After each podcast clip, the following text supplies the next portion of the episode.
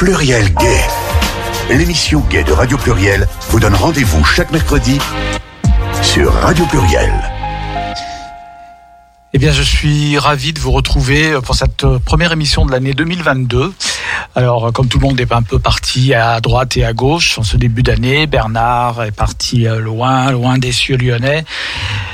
Euh, J'ai donc euh, pris euh, les rênes de l'émission ce soir au niveau technique aussi.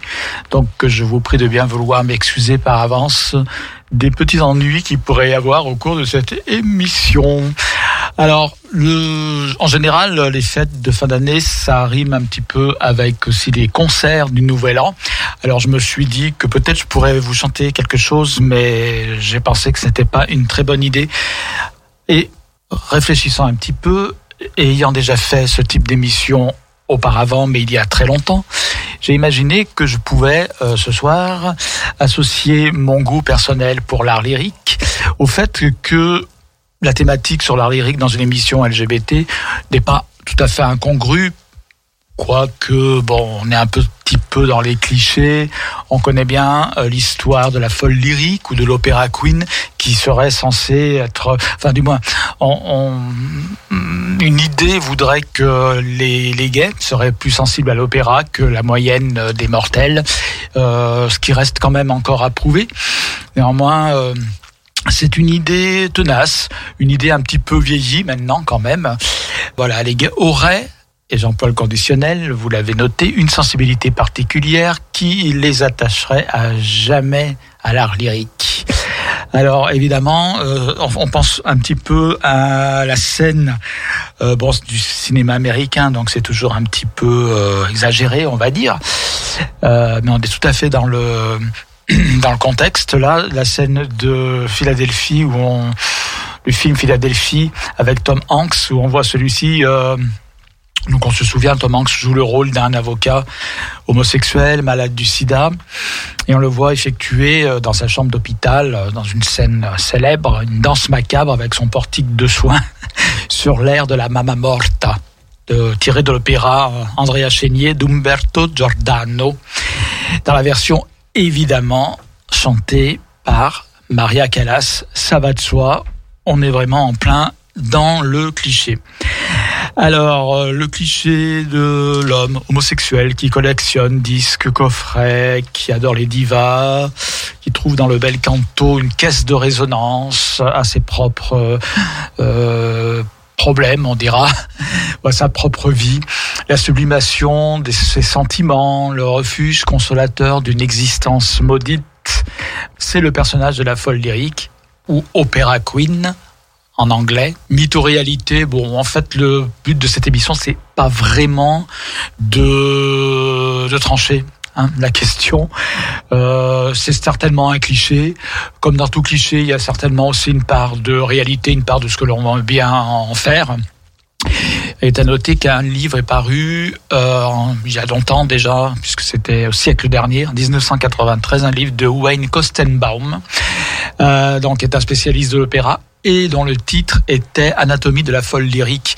Alors si vous souhaitez trouver des réponses à cette question, hein, les homos, les gays auraient-ils le plus, euh, euh, comment dire, sensible à l'art lyrique, à la musique classique, à l'opéra? Ben vous pourrez peut-être trouver une réponse euh, dans ce livre que je vous conseille donc de lire. Voilà. Alors profitant de ce cliché, de ce postulat et donc de mon goût personnel pour l'opéra, alors peut-être suis-je moi-même une folle lyrique, ça je ne sais pas si on peut me ranger dans cette catégorie. Euh, je me suis dit voilà, je vais je vais faire une émission spéciale opéra en lien avec les thématiques abordées habituellement dans les émissions LGBTI de Radio Pluriel. On va écouter un premier morceau et puis après je reviendrai à vous parce que bon le blablabla c'est bien mais on va écouter un petit peu de musique. Alors là on va écouter un morceau de Handel, Georg Friedrich Handel, compositeur d'origine allemande mais qui a œuvré au XVIIIe siècle, au début du XVIIIe siècle à la cour d'Angleterre. On est donc là en pleine époque baroque. C'est un extrait donc de son oratorio Saul. Euh, ça s'appelle Elegy on the Death of Saul and Jonatas.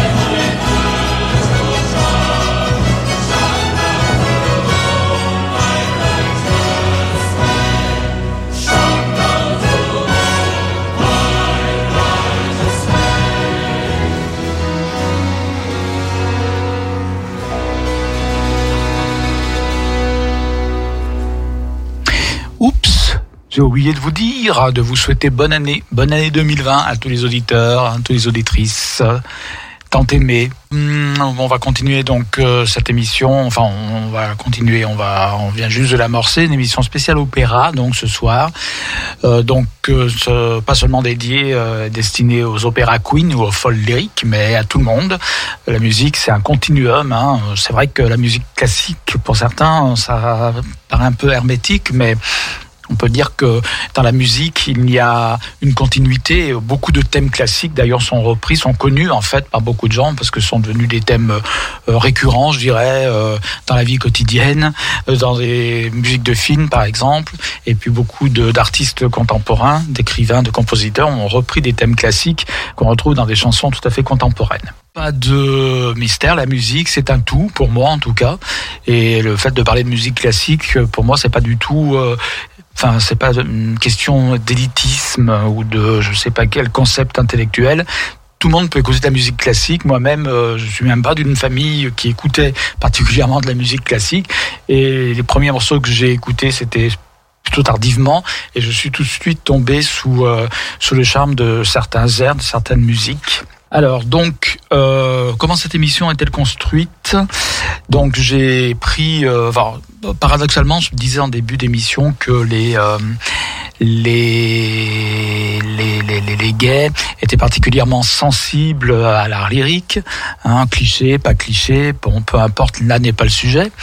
Euh, mais paradoxalement, il y a très très peu d'œuvres qui concernent directement, qui traitent directement et ouvertement euh, de ce, des thèmes LGBT en fait. Alors il faut arriver dans des périodes plus contemporaines, c'est-à-dire dans le cadre de l'opéra contemporain, parce que oui, il existe un opéra contemporain, euh, pour trouver des thèmes qui sont beaucoup plus explicites et hum, donc difficile de trouver des œuvres qui soient proprement parlées euh, directement, explicitement euh, liées aux thématiques LGBTI. En revanche, euh, je me suis aussi intéressé donc euh, voilà, je me suis intéressé à des morceaux euh, qui pouvaient être en lien donc plus ou moins avec la les thématiques LGBTI. J'ai aussi considéré la vie de certains auteurs et là c'est pareil, bon certains auteurs plus on, va se rapprocher vers l'époque contemporaine et plus on aura de témoignages directs sur leur vie sentimentale et ou sexuelle et c'est évidemment par des compositeurs contemporains qu'on va trouver euh, des, thématiques homosexuelles très directes, puisque euh, par exemple euh, certains, un certain nombre de compositeurs de contemporains, de l'opéra contemporain, de l'art lyrique contemporain, on dira, euh, étaient euh, de façon connue, de façon notoire homosexuels. Donc voilà, ça joue sur les deux thèmes. Un thème, les thèmes donc d'air ou de d'opéra euh, qui sont plus ou moins en lien hein, avec euh, les thématiques LGBTI et puis aussi les compositeurs qui eux-mêmes étaient euh, ouvertement, notoirement connus comme des personnes LGBTI. En l'occurrence gay. Hein, pour ce soir, on aura beaucoup de compositeurs hommes.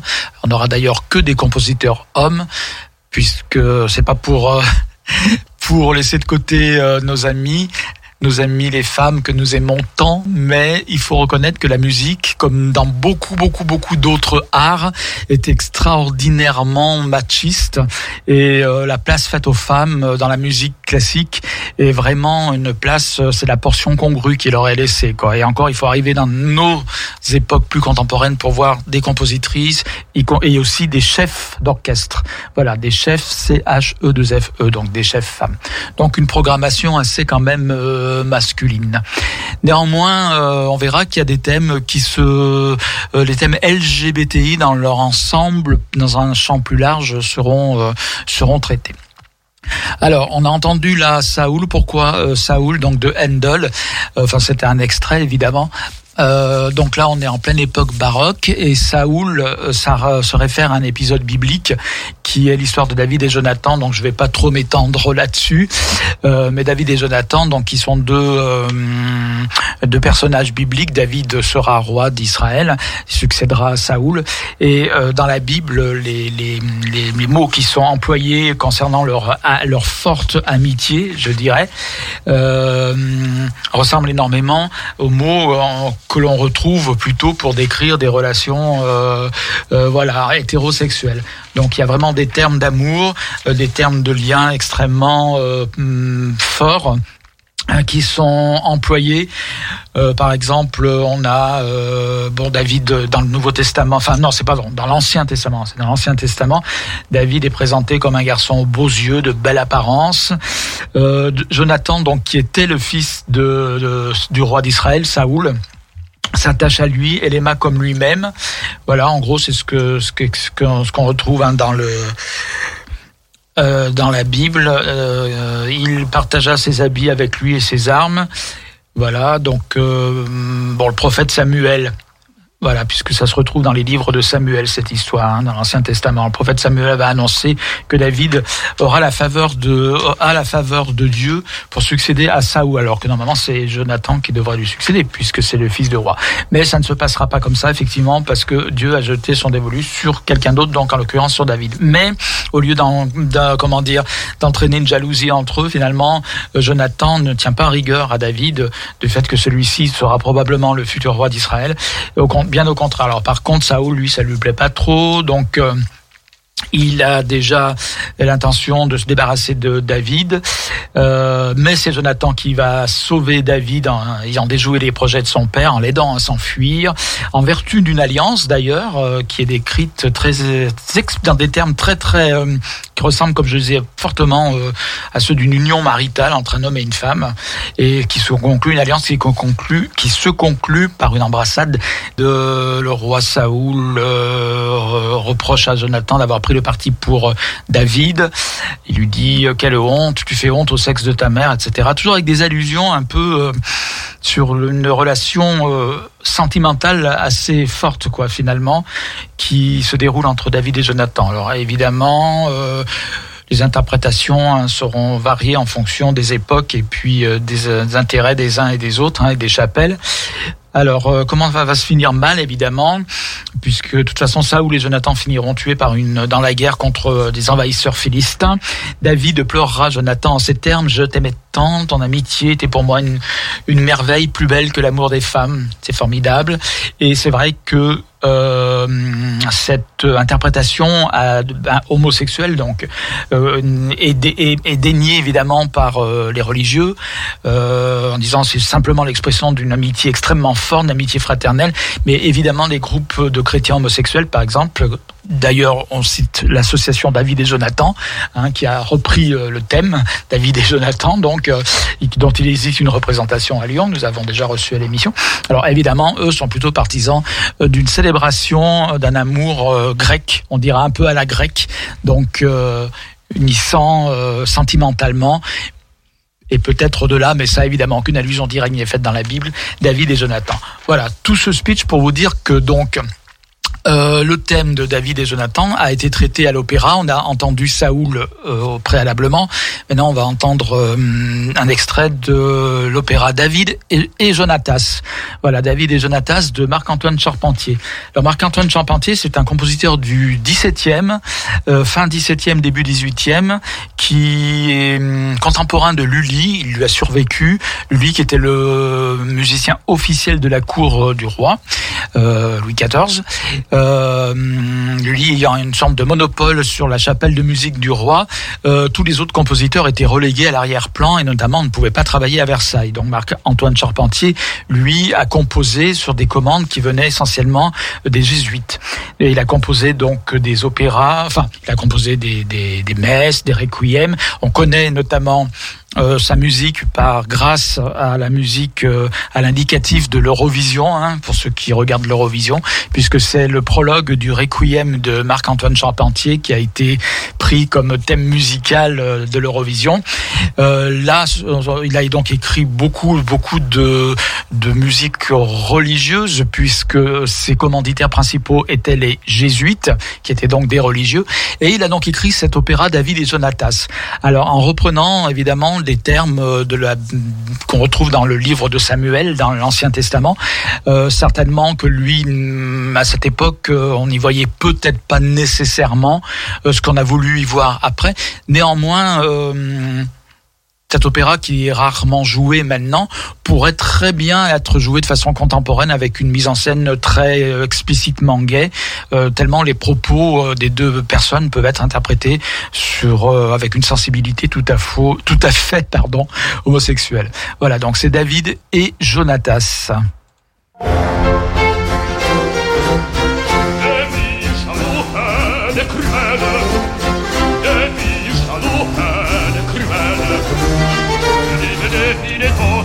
Éclaté Toujours autrement calmé Une douleur mortelle Le ciel se ce point de me persécuter Mais venez, il est temps, il est temps d'éclater Et haine cruelle. Débit jaloux, débit jaloux, haine cruelle. David,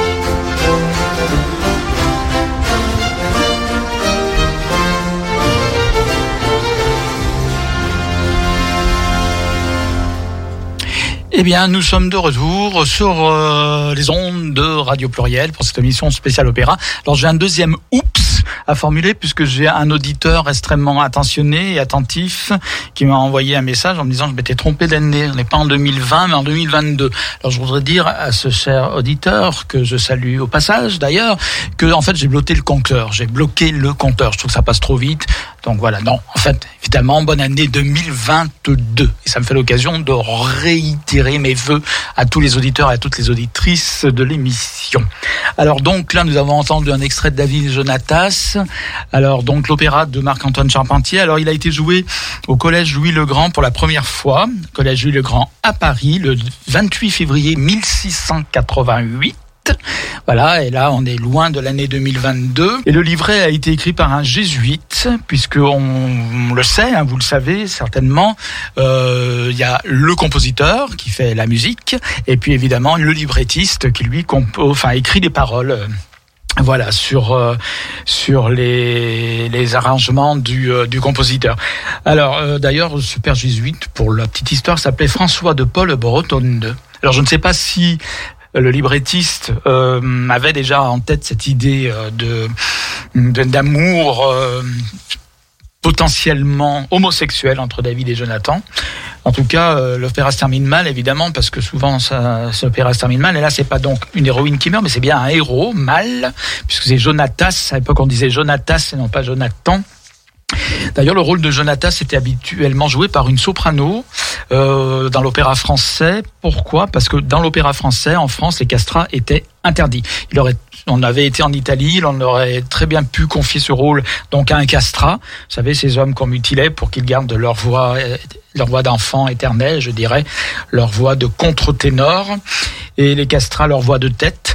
Mais là, en l'occurrence, c'était formellement interdit en France, donc c'était le rôle était joué par une femme, une soprano en général. Et Jonatas meurt évidemment à la fin, on le sait qu'il meurt, hein. il meurt aussi dans la Bible, tout le monde meurt en général de façon tragique dans les opéras, et Jonatas exhale son dernier soupir dans les bras de David, et on sait à l'opéra qu'un dernier soupir, c'est comme mes discours, ça dure très longtemps.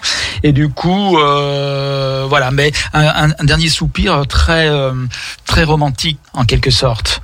On peut très bien l'interpréter de cette manière-là. C'est très beau, c'est très beau. Et puis en fait, si vous voulez, on est en pleine époque baroque. Alors l'opéra baroque, euh, donc 17e, 18e moi, c'est une période musicale que j'aime particulièrement, qui a été redécouverte récemment, enfin au début du XXe siècle, qui avait été un peu oubliée depuis Mozart, Haydn et Beethoven, euh, et reléguée un petit peu aux oubliettes. Mais en réalité, je trouve que l'opéra baroque, ça je parle à titre personnel, je trouve qu'il est assez, par son amplitude, euh, par l'art de la contrepointe, euh, puisque dans l'art baroque, on parle de la contrepointe et non pas de l'harmonie qui succédera à l'art baroque, ce qu'on appellera la musique romantique, la musique classique.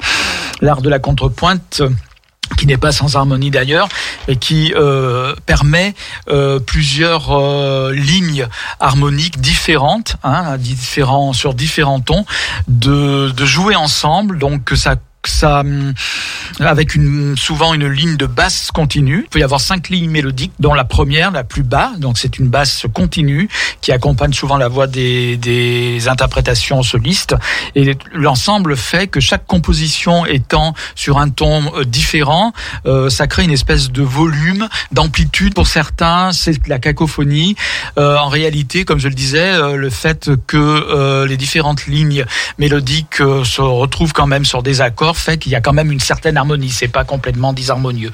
Mais ça, c'est propre, à proprement parler l'art baroque auquel va succéder donc euh, la musique euh, classique. On dira que Mozart, puisqu'on va venir à Mozart maintenant, va être un petit peu le hum, comment dire le, le joint entre le, la transition, voilà plus exactement, le mot sera plus approprié entre l'art baroque et l'art de la musique euh, classique telle qu'on la connaîtra au 19e siècle.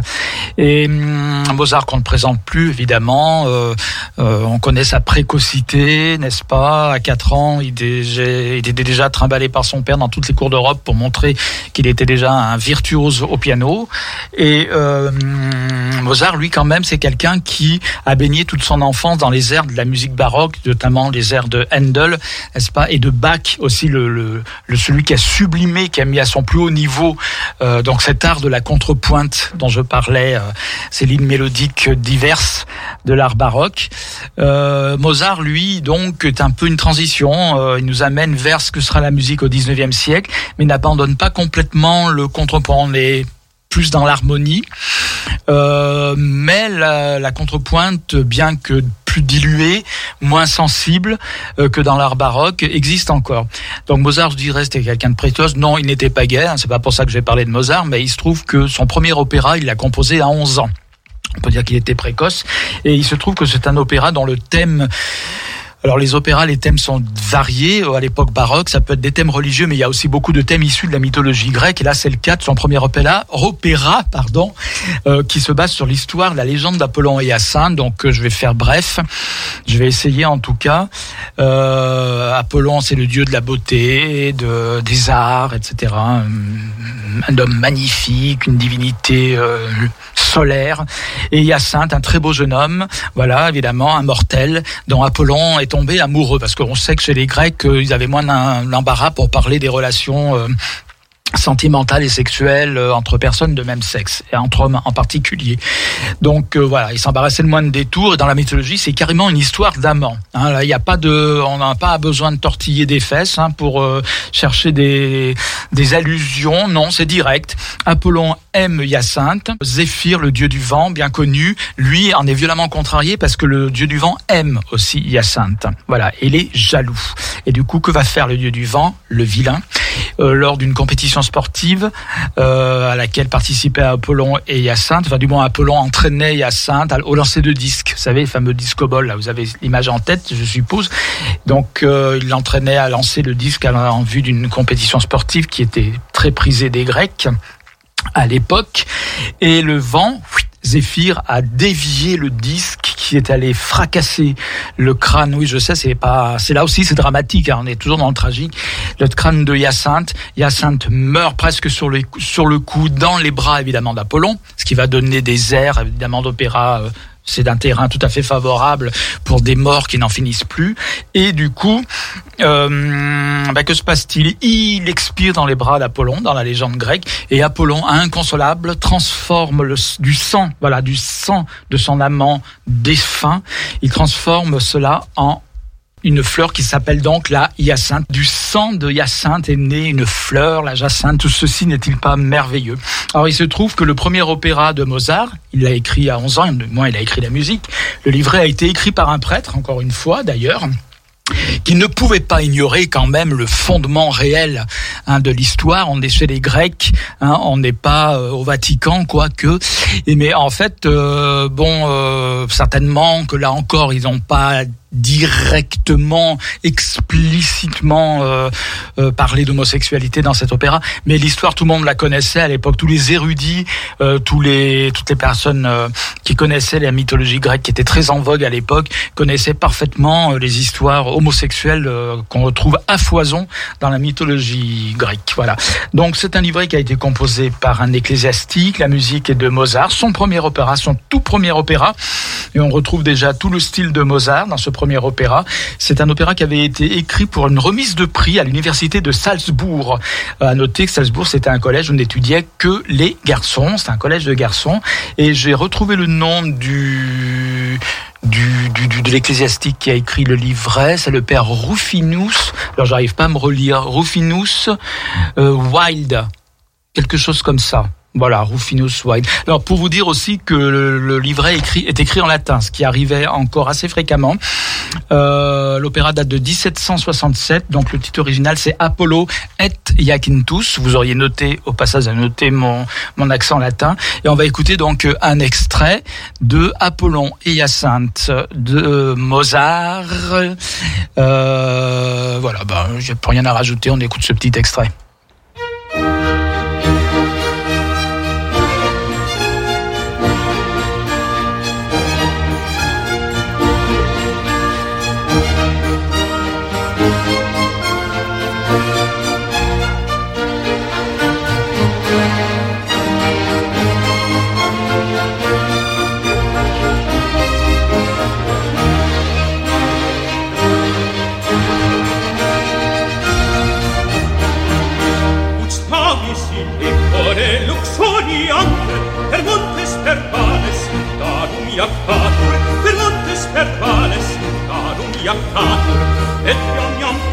viva vivus stat et gaia proxima data rondat sic qui peccore bella minnante per portus per venas per membra cassat sic qui sa peccore bella filimante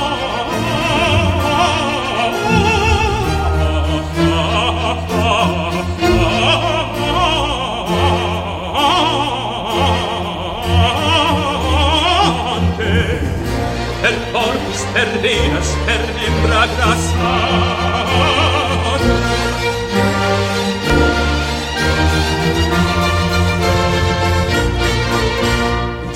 vicine come luxuriante per montes per pales danum iactatur per montes per pales danum iactatur et iam iam proxima milibus dat et iam iam proxima tatano dat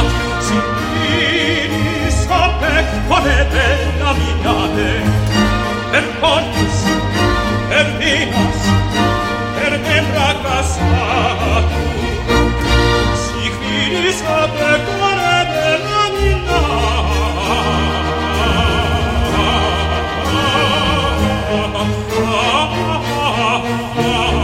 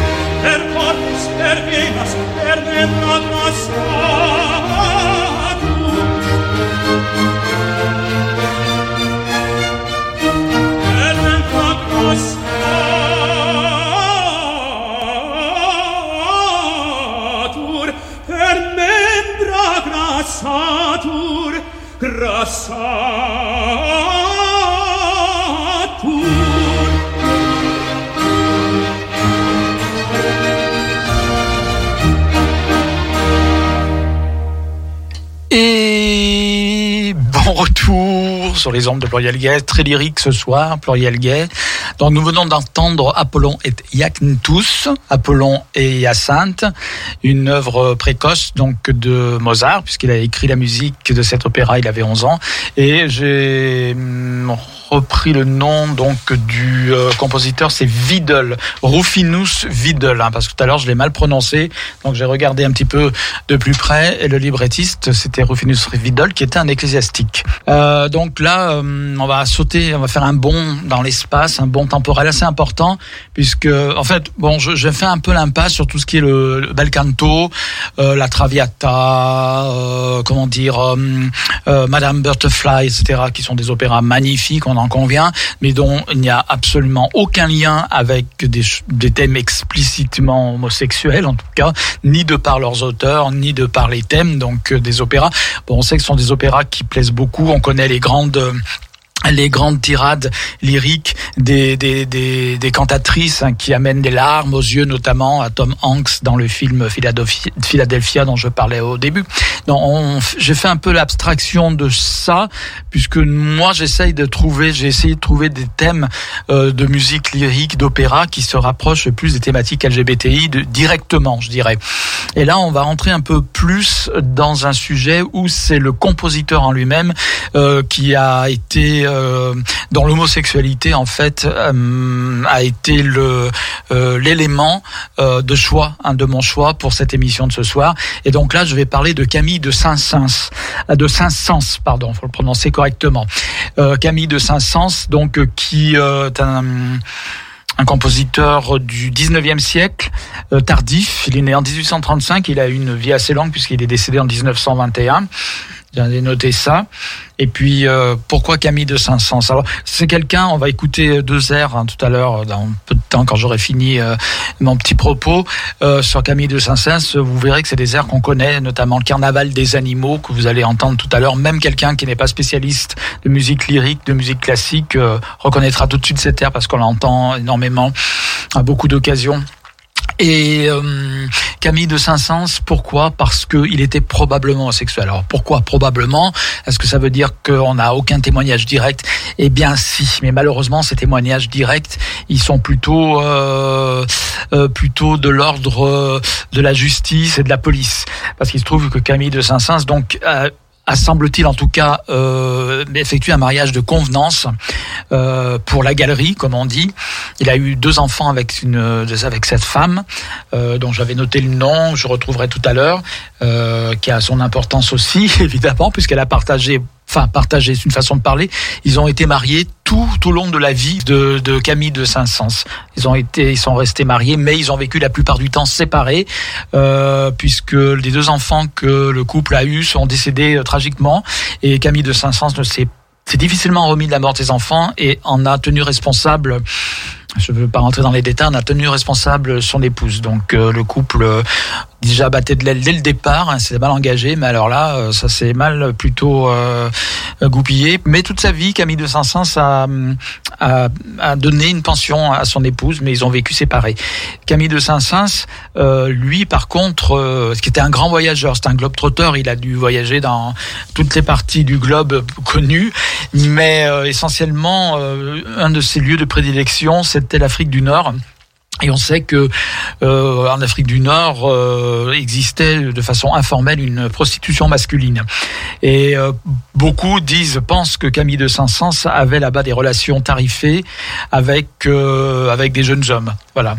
alors sur quel sur quoi on se base? C'est une simple rumeur ou pas? En fait, c'est une historienne russe d'ailleurs. Bon, qu'elle soit russe, ça n'a pas beaucoup d'importance dans ce cas-là, mais en tout cas une spécialiste de Camille de Saint-Saëns qui a fait une investigation dans les archives de police de la préfecture de Paris et qui a trouvé euh, qui a trouvé dans la préfecture à la préfecture de police de Paris des procès-verbaux dans lesquels euh, qui démontreraient en tout cas que le compositeur euh, usait des services tarifés, usait de, de, de jeunes hommes prostitués euh, pour euh, ben, pour assouvir ses, ses, goûts.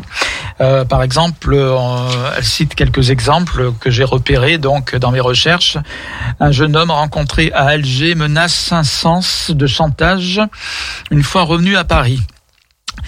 Euh, vous êtes un menteur, un voleur et un pédéraste. Euh, donc euh, la personne en question, euh, donc un jeune, un jeune algérien, en tout cas, en tout cas un habitant d'Alger.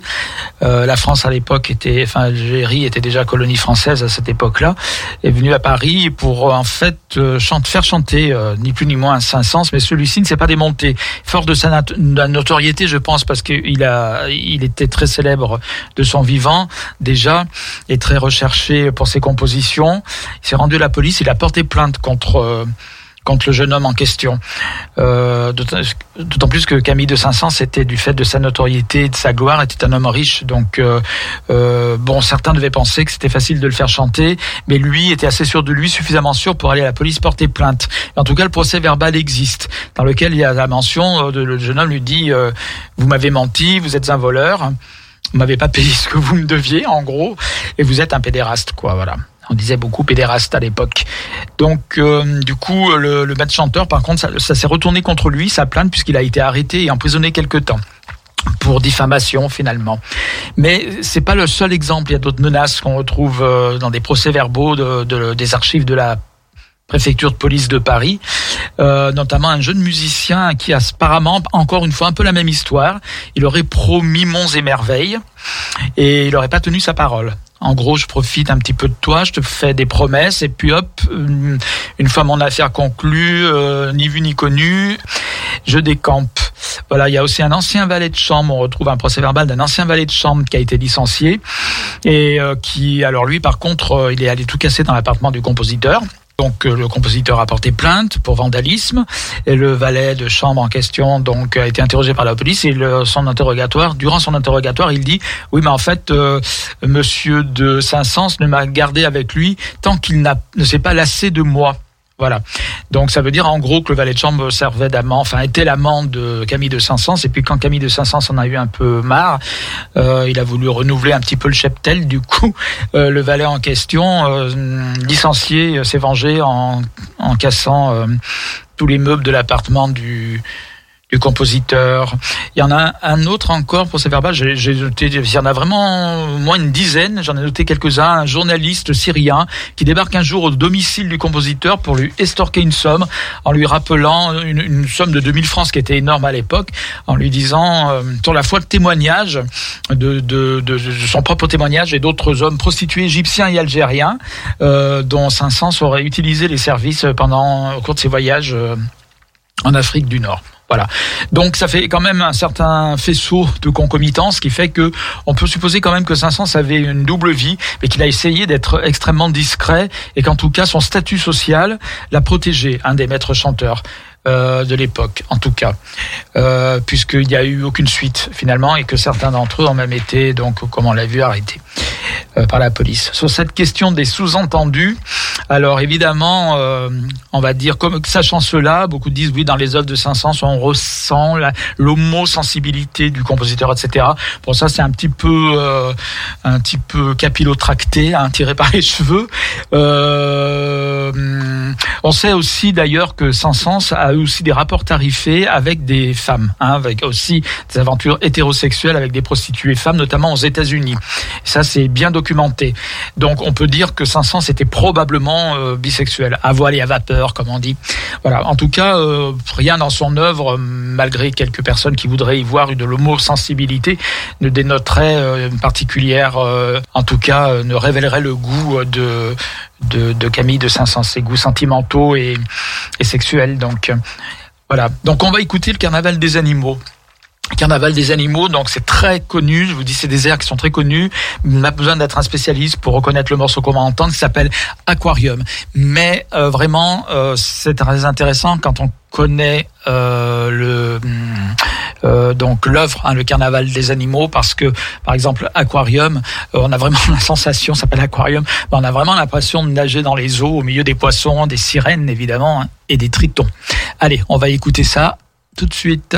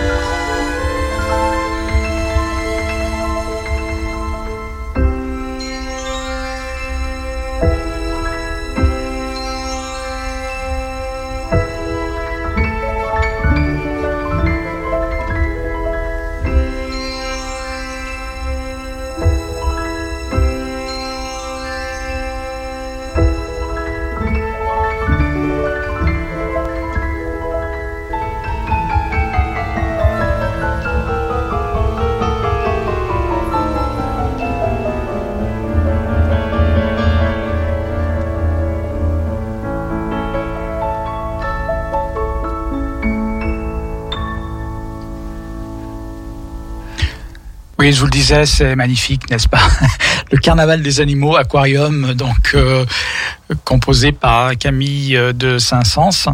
Euh, donc on va, hum, je vais enchaîner tout de suite avec un autre air de Camille de Saint-Saëns, alors qui est un opéra. Il a écrit beaucoup d'opéras aussi, Camille de Saint-Saëns, un des plus opéras les plus connus de Camille de Saint-Saëns, qui est aussi un thème biblique, s'appelle Samson et Dalila et non pas Dalida, hein, je, bien, je précise, Samson et Dalilas, donc c'est un thème biblique euh, bien connu, euh, sur lequel je ne reviendrai pas.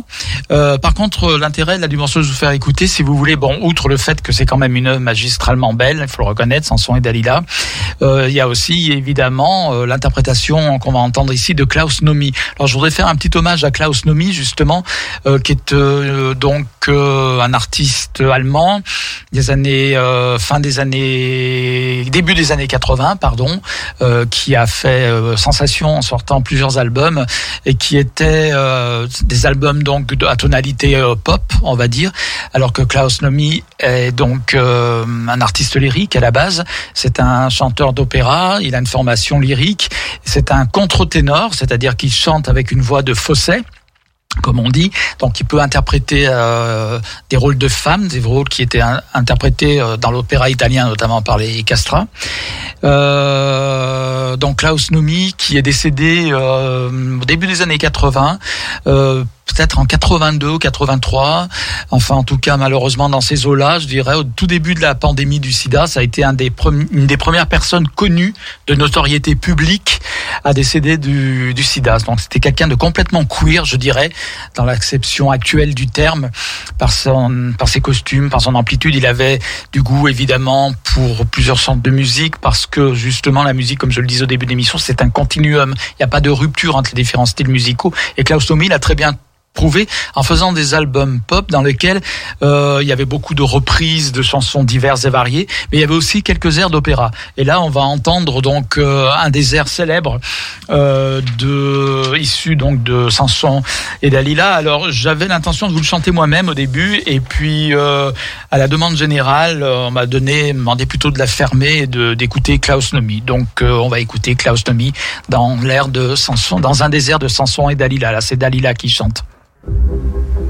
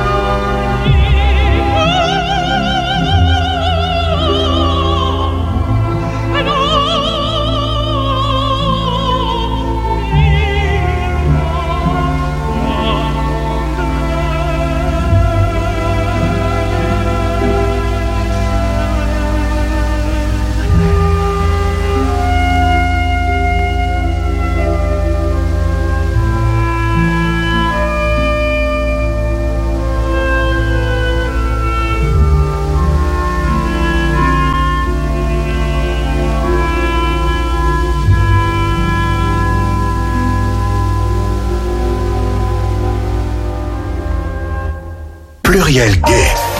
L'émission Gay de Radio Pluriel vous donne rendez-vous chaque mercredi sur Radio Pluriel. Si j'oublie de monter le curseur, ça va pas marcher. Donc, on était on était sur enfin on a entendu en tout cas, on n'était pas sur Closnomy, le pot, il a rejoint euh, malheureusement les, ses aïeux depuis de nombreuses années. Euh, donc qui interprétait Samson et Dalila, Mon cœur euh, s'ouvre à toi. Mon cœur s'ouvre à toi, donc c'est le titre de l'air qu'on vient d'entendre et qui en fait est un air euh, donc issu de Samson et Dalila. Bon, tout le monde connaît l'histoire de Samson et Dalila, j'imagine. Par contre, euh, l'air en question, il est bien chanté en français. Hein, je précise parce que parfois on a du mal à, à, saisir les paroles d'opéra, y compris quand c'est en français, comme les opéras de Camille de Saint-Saëns le sont. Et euh, voilà. Alors c'est vrai qu'en fonction des interprètes qui sont toujours pas toujours francophones, différentes nationalités, mais même même en français, on a parfois du mal à tout comprendre, à tout saisir, à tout saisir euh, toutes les nuances, n'est-ce pas euh, euh, Non pas vocales, parce que c'est ce qui compte quand même dans l'opéra, hein, c'est la, la, prouesse vocale, mais les paroles en elles-mêmes sont parfois un petit peu voilà hermétiques, on n'en comprend pas bien. C'est un peu comme les chansons de Mylène Farmer en fait, si vous voulez. Donc il faut lire les les paroles, il faut lire le livret. Puis, comme je disais, tout le monde connaît l'histoire de Samson et Dalila. Voilà. Donc ça, c'était notre cher, très cher Klaus Nomi, disparu trop tôt. On va continuer dans le, la progression de notre opéra Queen, notre émission spéciale lyrique de ce soir. Euh, on est toujours dans les, on est toujours au 19e siècle un cheval 19e 20e siècle.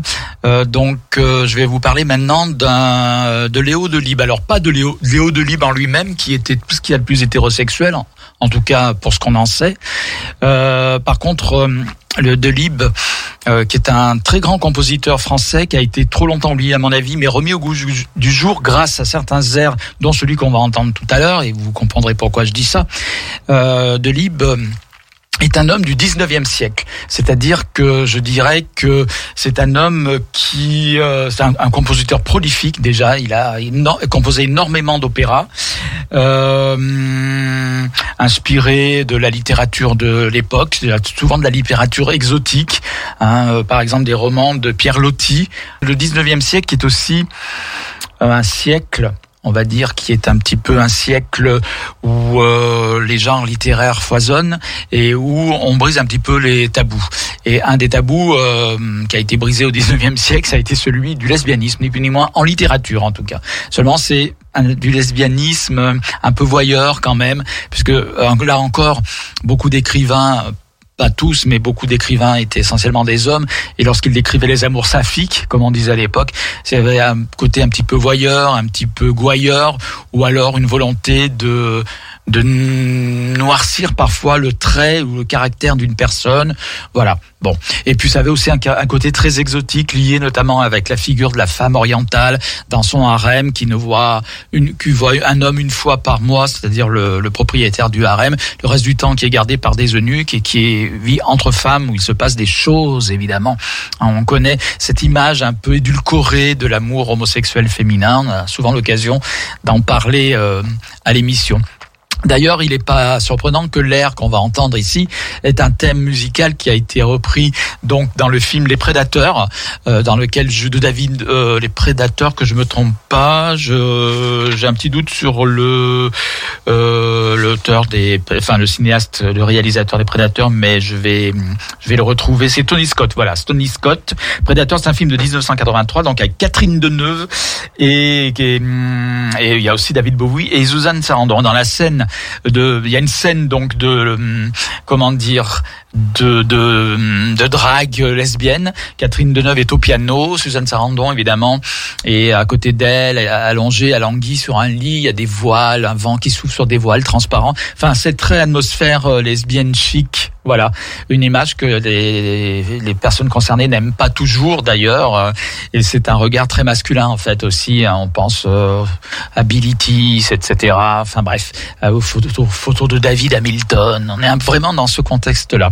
Et l'air qu'elle joue Catherine Deneuve est très approprié puisque c'est un air donc de Léo Delibes tiré d'un de ses opéras, euh, un air justement euh, crypto-lesbien comme on aime le dire, où euh, la, la, passion, le, le, goût, le fantasme de l'odalisque orientale dans son harem euh, et, et joue à fond là-dedans.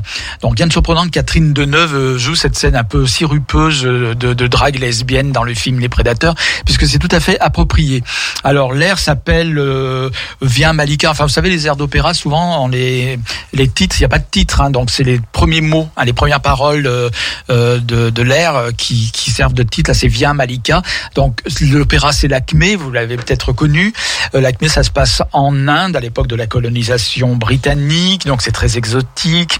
L'Acmé est la fille d'un prêtre, d'un chaman ou brahman, enfin bref, quelque chose d'indien, quoi, d'hindou. Euh, voilà, très important, mais vie recluse avec uniquement une servante qui s'appelle Malika. Mais bon, alors l'honneur sera sauf puisque l'Acmé va rencontrer, c'est un peu comme dans Madame Butterfly, le colonel anglais dont elle va tomber amoureuse. Mais le début de l'histoire, évidemment, eh ben, elle est avec sa, sa servante, elle ne vit qu'avec elle, ne voit qu'elle, et c'est en se rendant un pèlerinage dans un temple éloigné qu'elle va donc, euh, en compagnie donc de Malika, retrouver cet amour hétérosexuel cette fois-ci. Mais jusque-là, Malika est innocente. On parle de Jasmin dans la chanson Jasmin blanc, preuve de l'innocence. L'innocence parce que les amours lesbiennes, évidemment, sont toujours initiatiques et innocentes. Mais on va écouter cet air parce qu'il est très célèbre, il est très connu aussi. C'est un très bel air d'ailleurs, chanté par deux femmes, donc en duo un duo de femmes s'appelle le duo des on l'appelle aussi le duo des fleurs justement euh, c'est très euh, il y a un côté très aquatique et très euh, végétation tropicale hein, très exotique en fait et le duo des fleurs donc est chanté par deux voix de femmes donc une soprano et une soprano un peu plus avec un ton plus grave hein, pour faire un petit décalage entre les deux voix. Euh, donc il y a une partition solo, une partie solo où chante seulement l'Acmé et Malika séparément. Malika c'est le nom de la servante, l'Acmé c'est le nom de la princesse et puis de temps en temps leur leur voix s'entremêlent euh, de façon très harmonieuse. On n'est pas dans le baroque, on est dans la musique classique, dans l'harmonie, mais avec deux tonalités différentes, ce qui est fait évidemment tout l'intérêt de de cette composition, de cette très belle composition donc de Léo Delibes.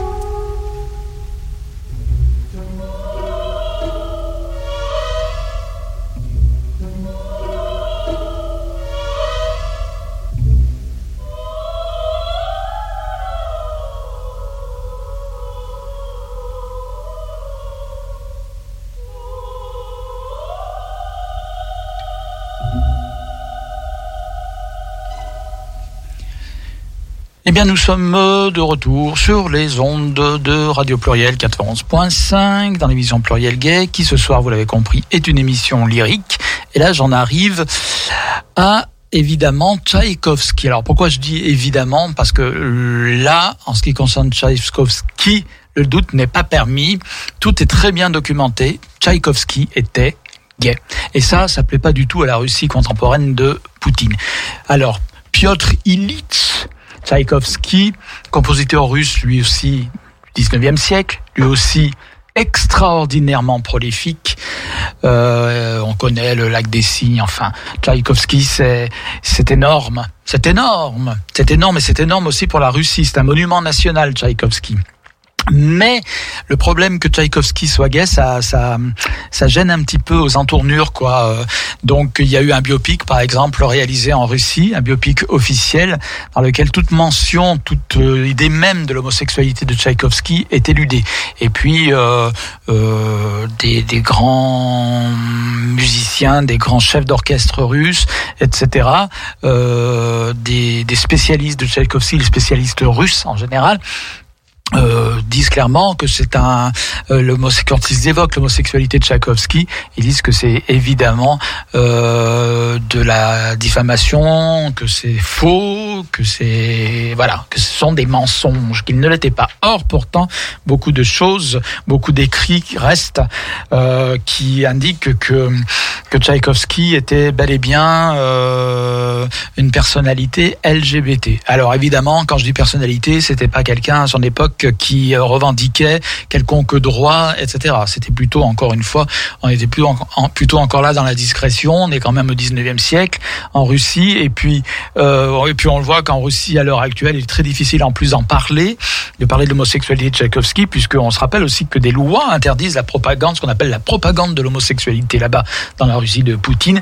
C'est pas un pays très, très, très LGBT friendly, la Russie, ça on le sait ce qui n'arrange pas euh, les études concernant euh, euh, la véritable personnalité de, de Tchaïkovski. Alors, comment on peut affirmer sans équivoque les véritables goûts du compositeur pour euh, pour les hommes? Eh bien, en fait, c'est des il y a des témoignages directs et surtout sa correspondance. Alors sa, sa correspondance avec déjà avec son épouse, euh, parce que lui aussi a eu marié, il s'est marié, euh, il a eu un mariage de convenance et son mariage s'est très mal passé et lui aussi.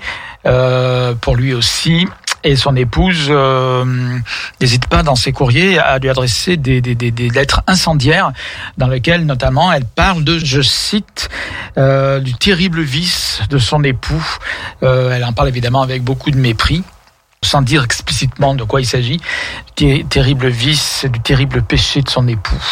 Voilà, donc euh, on apprend que euh, était un être torturé, évidemment, enfin la totale quoi, un homosexuel qui souffre de son homosexualité parce que évidemment pour lui c'est un mal, c'est un mal-être, c'est quelque chose qui ne se fait pas et il ne pouvait s'empêcher de certainement, euh, enfin il souffrait, il souffrait psychologiquement, euh, moralement de de cet état et dans ses lettres, euh, dans sa correspondance assez fourni, correspondance adressée à différentes personnes. On a parlé de la correspondance avec son épouse qui était plutôt tendue, mais aussi il a correspondu avec des compositeurs de son époque, des musiciens, euh, des intellectuels de son époque, des hommes politiques aussi.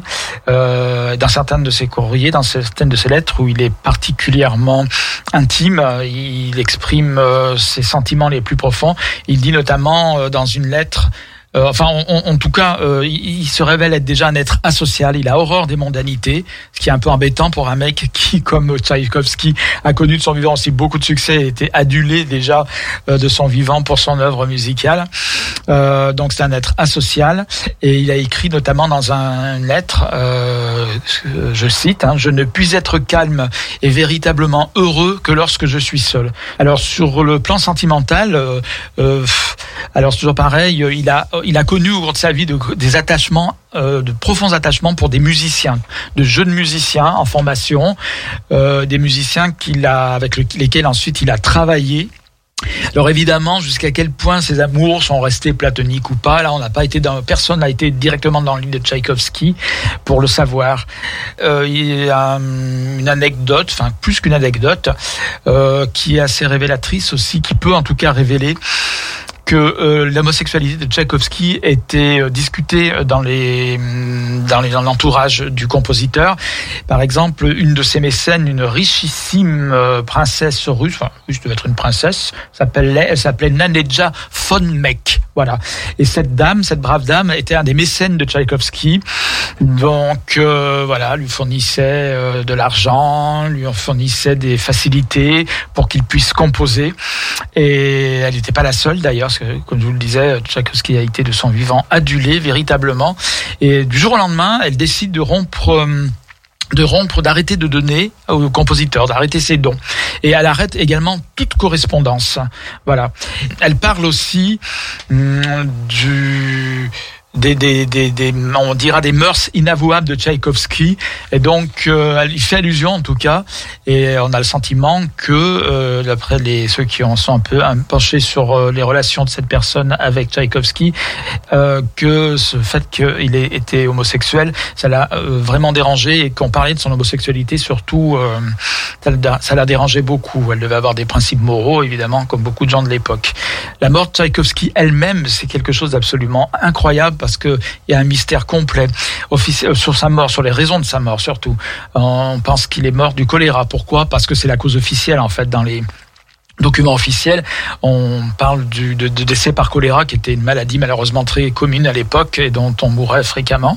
Et la version officielle donc paraît un peu en inadéquation avec les faits parce que Tchaïkovski déjà la façon dont son corps défunt a été traité n'est pas celui dont on traite un malade du choléra, sachant que les malades du choléra, euh, le choléra est une maladie très contagieuse. Les gens avaient très peur des corps des morts du choléra étaient tout de suite enfermés dans des coffres de plomb et n'étaient jamais exposés au public alors que Tchaïkovski là pendant a été son coffre euh, son coffre oui son euh, son cercueil a été laissé ouvert à la foule qui est venue défiler pour lui rendre un dernier hommage pour dire à quel point il était une légende de son vivant déjà. Et ça, ça ne se fait pas avec quelqu'un qui est décédé du choléra. C'était impossible. Euh, on avait trop peur de la contagion. Euh, on avait peur des miasmes. On imaginait que les miasmes continuaient à s'échapper du corps du défunt. Donc on a, il y a eu, on a élaboré beaucoup d'hypothèses du coup sur les causes réelles du décès de Tchaïkovski. Donc il est mort en 1893. Alors on peut dire que Tchaïkovski déjà était quelqu'un quand même euh, qui, du par euh, sa, son caractère dépressif permanent, euh, buvait, hein, buvait, il fumait, il buvait pas mal. Hein, il était russe en plus, hein, il devait boire de la vodka. Enfin je dis ça, euh, un cliché certainement, mais bon, en tout cas euh, il était euh, si ce n'est alcoolique, très souvent, euh, il avait du goût pour la dive bouteille, n'est-ce pas Comme disait Rabelais. Et euh, certains pensent que alors ça, ça a pu entraîner évidemment euh, une mort prématurée, alcool, tabac, mais surtout, beaucoup pensent qu'il se serait suicidé. Et on sait par le compositeur lui-même dans sa correspondance qu'il a déjà tenté de se suicider au moins une fois en se jetant euh, dans un dans un fleuve. Voilà, il n'a pas réussi, il a survécu. Heureusement pour l'art euh, lyrique, pour la musique. Et donc beaucoup pensent que ça pourrait être un suicide qui n'aurait pas été euh, déclaré comme suicide, qui aurait été caché, sachant qu'il avait déjà, il avait des prédisposi- prédispositions suicidaires. Et euh, un témoignage euh, dans les années 60 d'un ancien élève historien du collège impérial de Saint-Pétersbourg, euh, donc dans lequel Tchaïkovski euh, a fait ses premières études et euh, où il aurait eu avec un jeune officier, donc alors là, euh, après avoir fini ses études, étant déjà un musicien, un compositeur renommé, avec un jeune officier d'une importante famille aristocratique russe. La famille s'appelle d'ailleurs Stenbock, Stenbock Fermer. Voilà, une famille russe aristocratique, donc ces aristocrates plaçaient leurs élèves, leurs enfants, je veux dire, dans ce collège.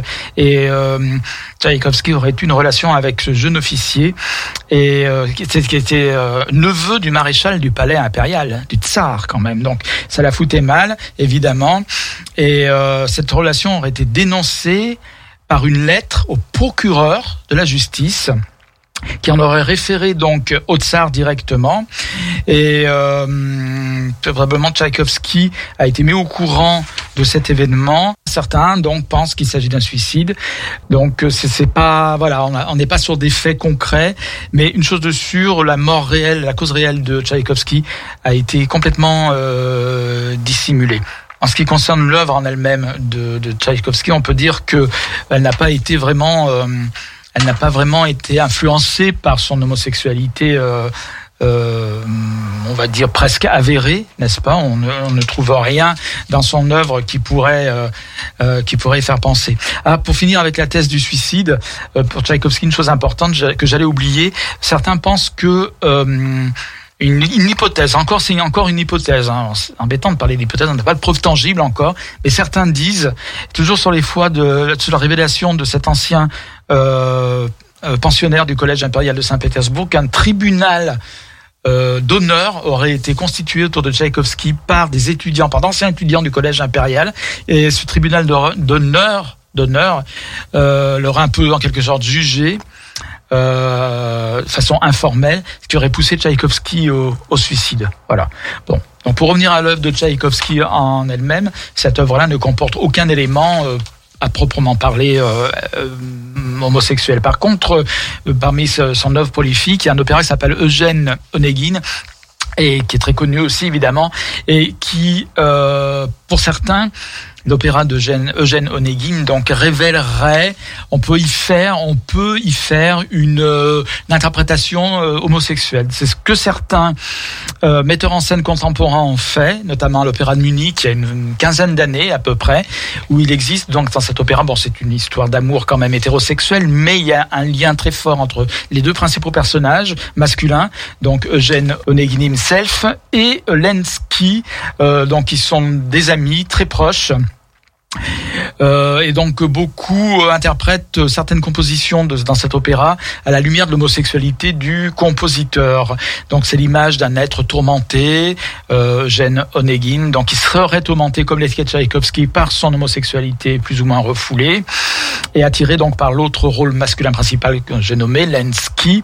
Donc c'est un parti pris, comme je disais, qui a été utilisé par des metteurs en scène. Celle que je citais, c'était donc à l'opéra de Bavière en 2007. Je suis en train de relire mes notes par un certain Christophe va où la scène du duel qu'on va entendre là se passe carrément dans un lit et où il s'agit en fait du de Onegin n'aime que Lensky en réalité et il le tue par désespoir pour essayer de se libérer, de devenir un homme comme les autres. Évidemment, il va échouer, évidemment, tout est dramatique, c'est de l'opéra, ça s'appelle la scène du duel avec dans laquelle donc comme je vous le disais, même si elle n'a pas été écrite comme une scène homosexuelle par Tchaïkovski, l'interprétation homosexuelle est assez aisée de la part de certains metteurs en scène et certaines interprétations homo-sensible, on dira. Nous allons écouter donc le duel, c'est le moment, euh, donc le dialogue entre euh, et Lenski avant que avant qu'Onegin tue Lenski. Et oui, on est dans l'opéra, on est dans le tragique.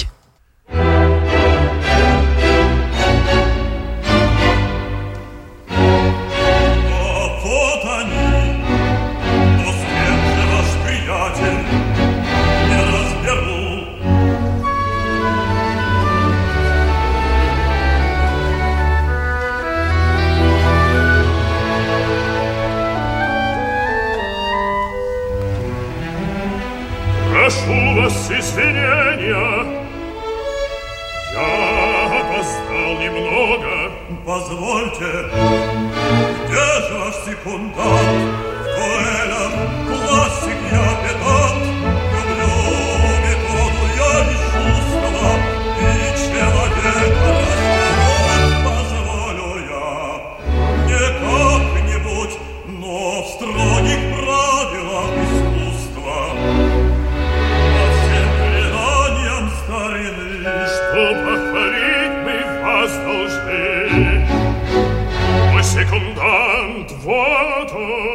месье Гио, я не предвижу возражений на представлении мое. А человек он неизвестный, но уж, конечно, малый честный,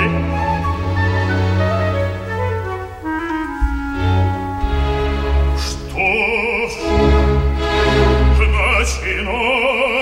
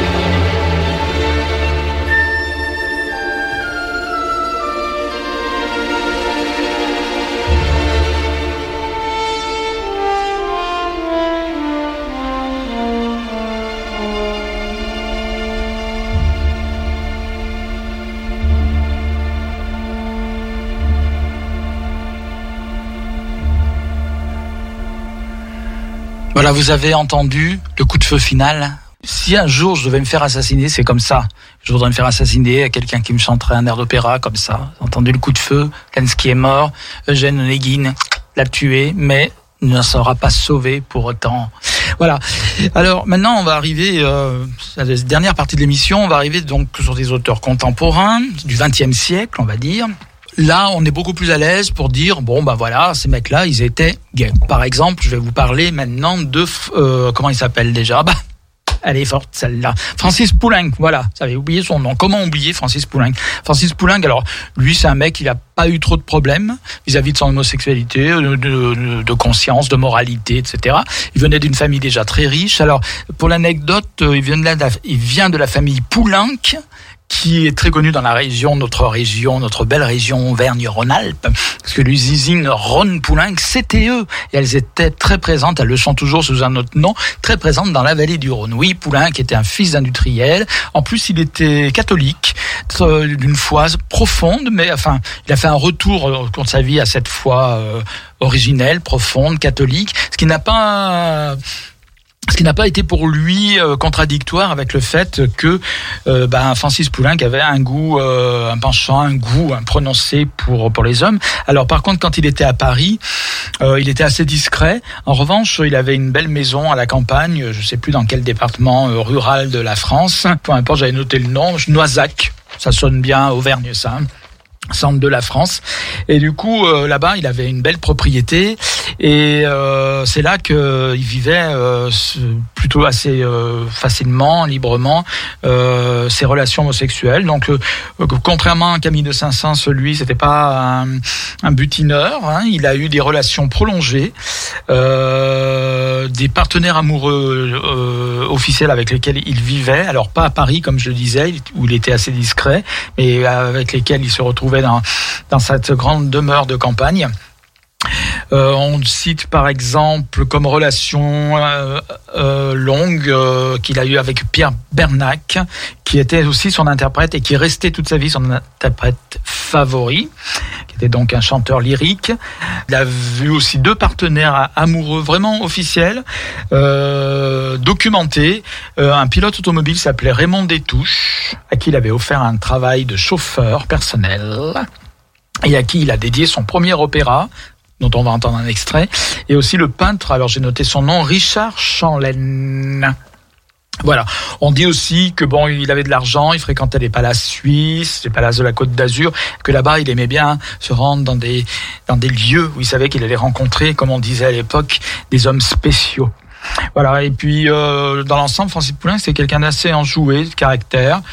Euh, même s'il le reconnaît lui-même, euh, il avait, il a eu des phases de doute, comme tout grand euh, créateur, peut-être, certainement, qui était hypochondriaque, par contre.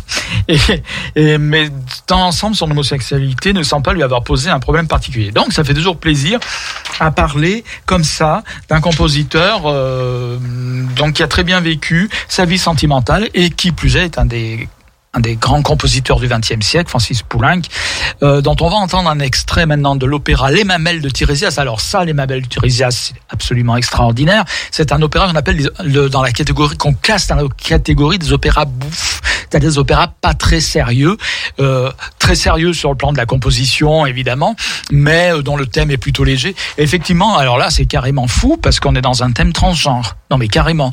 Les Mamelles de Tirésias, c'est l'histoire d'une femme qui en a marre d'être en tant que femme, et c'est féministe en plus, qui en a assez, assez de subir la pression sociale, morale et physique même que subissent les femmes dans la société, et comme par magie se transforme en homme. Ses mamelles s'envolent au début de l'opéra, c'est véridique par un effet évidemment euh, théâtral. Elle devient un homme sous le nom de Tirésias et elle, elle emprisonne son mari qu'elle travestit en femme et euh, qu'elle confie aux soins euh, du gendarme, on l'appelle le gendarme dans l'œuvre, qui subjugué en fait par euh, la beauté de, du mari travesti. En fait, en fait, ce qu'il aime, c'est le travesti, c'est pas l'homme, mais c'est la femme qui, euh, qui perçoit à travers l'homme. Et quant à Tirésias, elle, elle va vivre euh, sa vie d'homme émancipé, émancipé de toute soumission féminine. Voilà, en gros. Hein, en gros, l'histoire, c'est un petit, une petite œuvre en deux actes, je dirais, avec un prologue. Et c'est le prologue qu'on va entendre maintenant.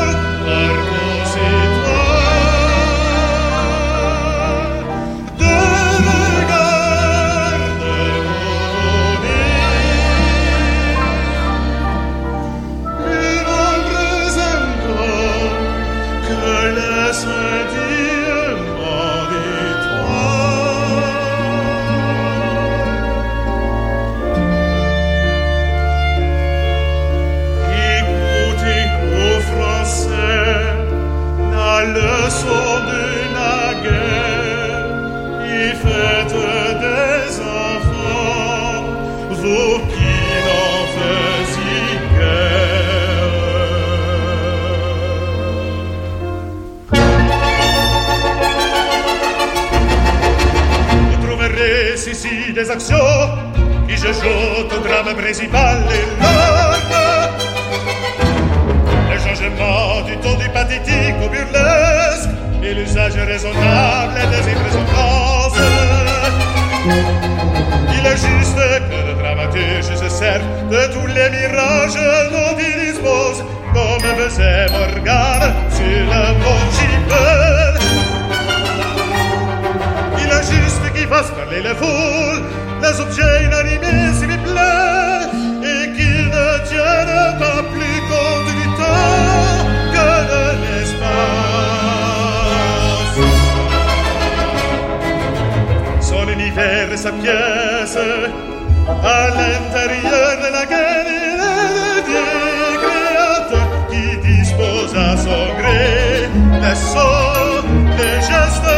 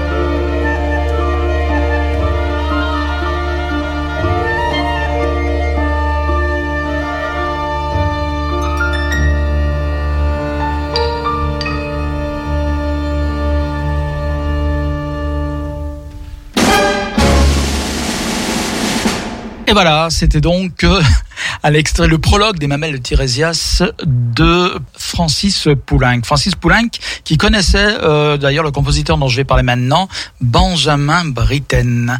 Benjamin Britten, anglais, qui a vécu longtemps aux États-Unis. C'est d'ailleurs là où il a rencontré euh, Francis euh, Poulenc et qui est euh, connu pour être le celui qui a remis l'opéra anglais en avant. Alors, L'opéra anglais a connu une sorte de, d'éclipse euh, pendant presque euh, depuis Purcell, euh, Handel, donc pratiquement pendant tout le 19e siècle. Et Benjamin Britten, qui est un auteur contemporain du 20e siècle, il est mort en 1976 par sa création. Peter Grimes, notamment euh, Peter Grimes, faut prononcer correctement à l'anglaise, a donc euh, qui a été donné joué pour la première fois en 1946 euh, à Londres a donné ses lettres de noblesse, a redonné ses lettres de noblesse à l'opéra anglais qui était bien moribond jusque lui. En ce sens, il est célébré euh, pour pour ça.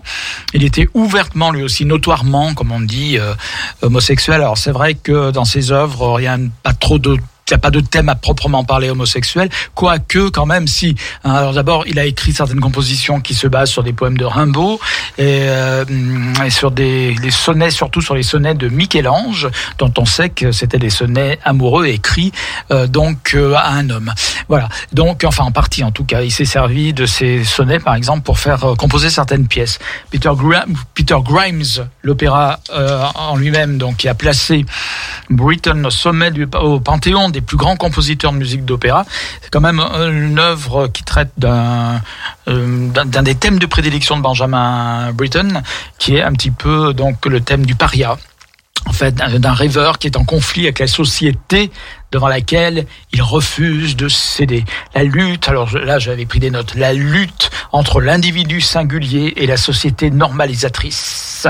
Voilà. Mais ce que nous allons entendre là, ça, ça va être euh, une œuvre s'appelle, enfin un extrait d'un opéra donc de Benjamin Britten qui s'appelle euh, Mort à Venise. Ce, le dernier opéra écrit par le compositeur en 1973, quand je disais qu'il y avait encore de l'opéra contemporain, n'est-ce pas, s'appelle Death in Venice, Mort à Venise.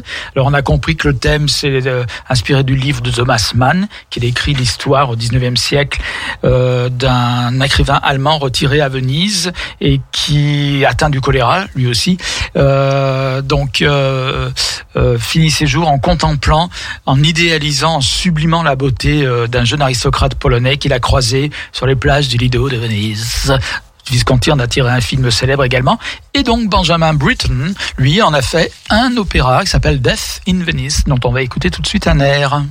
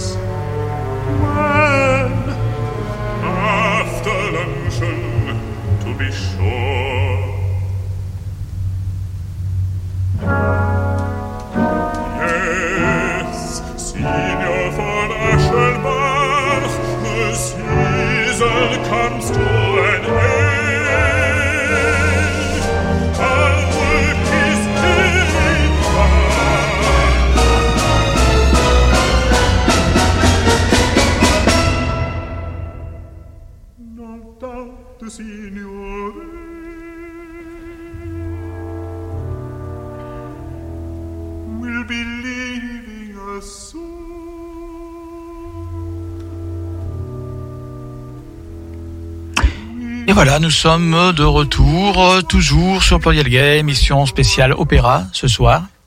Et euh, donc on vient d'entendre donc euh, Benjamin Britten, enfin un extrait de l'opéra de Benjamin Britten, Death in Venice. Benjamin Britten, donc, euh, je voudrais préciser, là je dis, je ne crois pas, qu'il a vécu une grande partie de sa vie avec euh, Peter Pierce, qui était son, qui était britannique comme lui, qui se, ils se sont connus au Collège Royal de musique de Londres et euh, où ils ont fait leur cursus musical ensemble.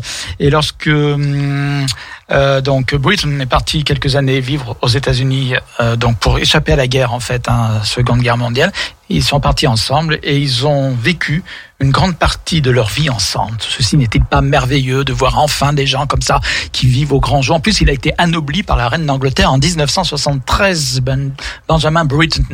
Pour terminer cette émission, il me reste à vous parler de Samuel Barber. Samuel Barber, lui, c'est un Américain tout à fait contemporain, né en 1911, mort en 1980, d'origine irlandaise, ouvertement gay lui aussi, ça ne lui a pas trop posé de problème, sauf qu'il a eu des déboires dans sa vie sentimentale. Enfin, c'était bien parti. Il a rencontré un jeune Italien installé récemment euh, euh, avec sa mère à Philadelphie, donc où vivait euh, Samuel Barber. Euh, il l'a rencontré au Conservatoire de Philadelphie d'ailleurs. Cet Italien s'appelait Giancarlo Menotti, qui a pris la nationalité américaine par la suite. Et euh, ils sont restés partenaires de vie euh, pendant plus de 40 ans. Carrément, c'était une très belle histoire d'amour, je dirais. Sauf que c'est un petit peu mal fini, mais on verra pourquoi. Ils avaient acheté ensemble une maison euh, dans une petite ville de l'État de New York. Et puis, euh, ils ont vécu 40 ans là-bas. Et puis, les hommes se sont séparés parce que Giancarlo Menotti était un petit peu plus volage. Et en vieillissant, Samuel Barber ayant probablement perdu de son charme, n'est-ce pas? Euh, Et ben, son compagnon Giancarlo, euh, qui était un peu plus volage, préférait aller avec des jeunes hommes un petit peu plus plus jeunes que, que son compagnon. Il s'en est pas remis. Hein. Samuel Barber a préféré s'éloigner, quitter Giancarlo. Il supportait pas ses amours extra-conjugales, on dira. Et il est mort d'un cancer en 1980. C'est toujours très gai ces histoires à New York. Il était dépressif et alcoolique, mais bon, il a laissé une œuvre magistrale aussi. Euh, C'était aussi un jeune prodige, comme Benjamin Britten savait jouer du piano déjà à l'âge de 5 ans, et comme Mozart, des gens formidables qui ont des vies tristes. Par contre, Giancarlo Menotti, qui d'ailleurs a été le un des principaux librettistes de Samuel Barber. Samuel Barber qui est très connu pour euh, le plus son air le plus connu, c'est pas un air d'opéra, c'est l'adagio, l'adagio for strings. Adagio for strings euh, qu'on entend dans les musiques de films, on a entendu, c'est le thème musical de Platoon, on l'entend dans un thème musical aussi dans Elephant Man de David Lynch, Platoon de, de, d'Oliver Stone. On va écouter tout de suite et on va se séparer parce que c'est un air très connu. Sur cet air donc de Samuel Barber, Adagio for String.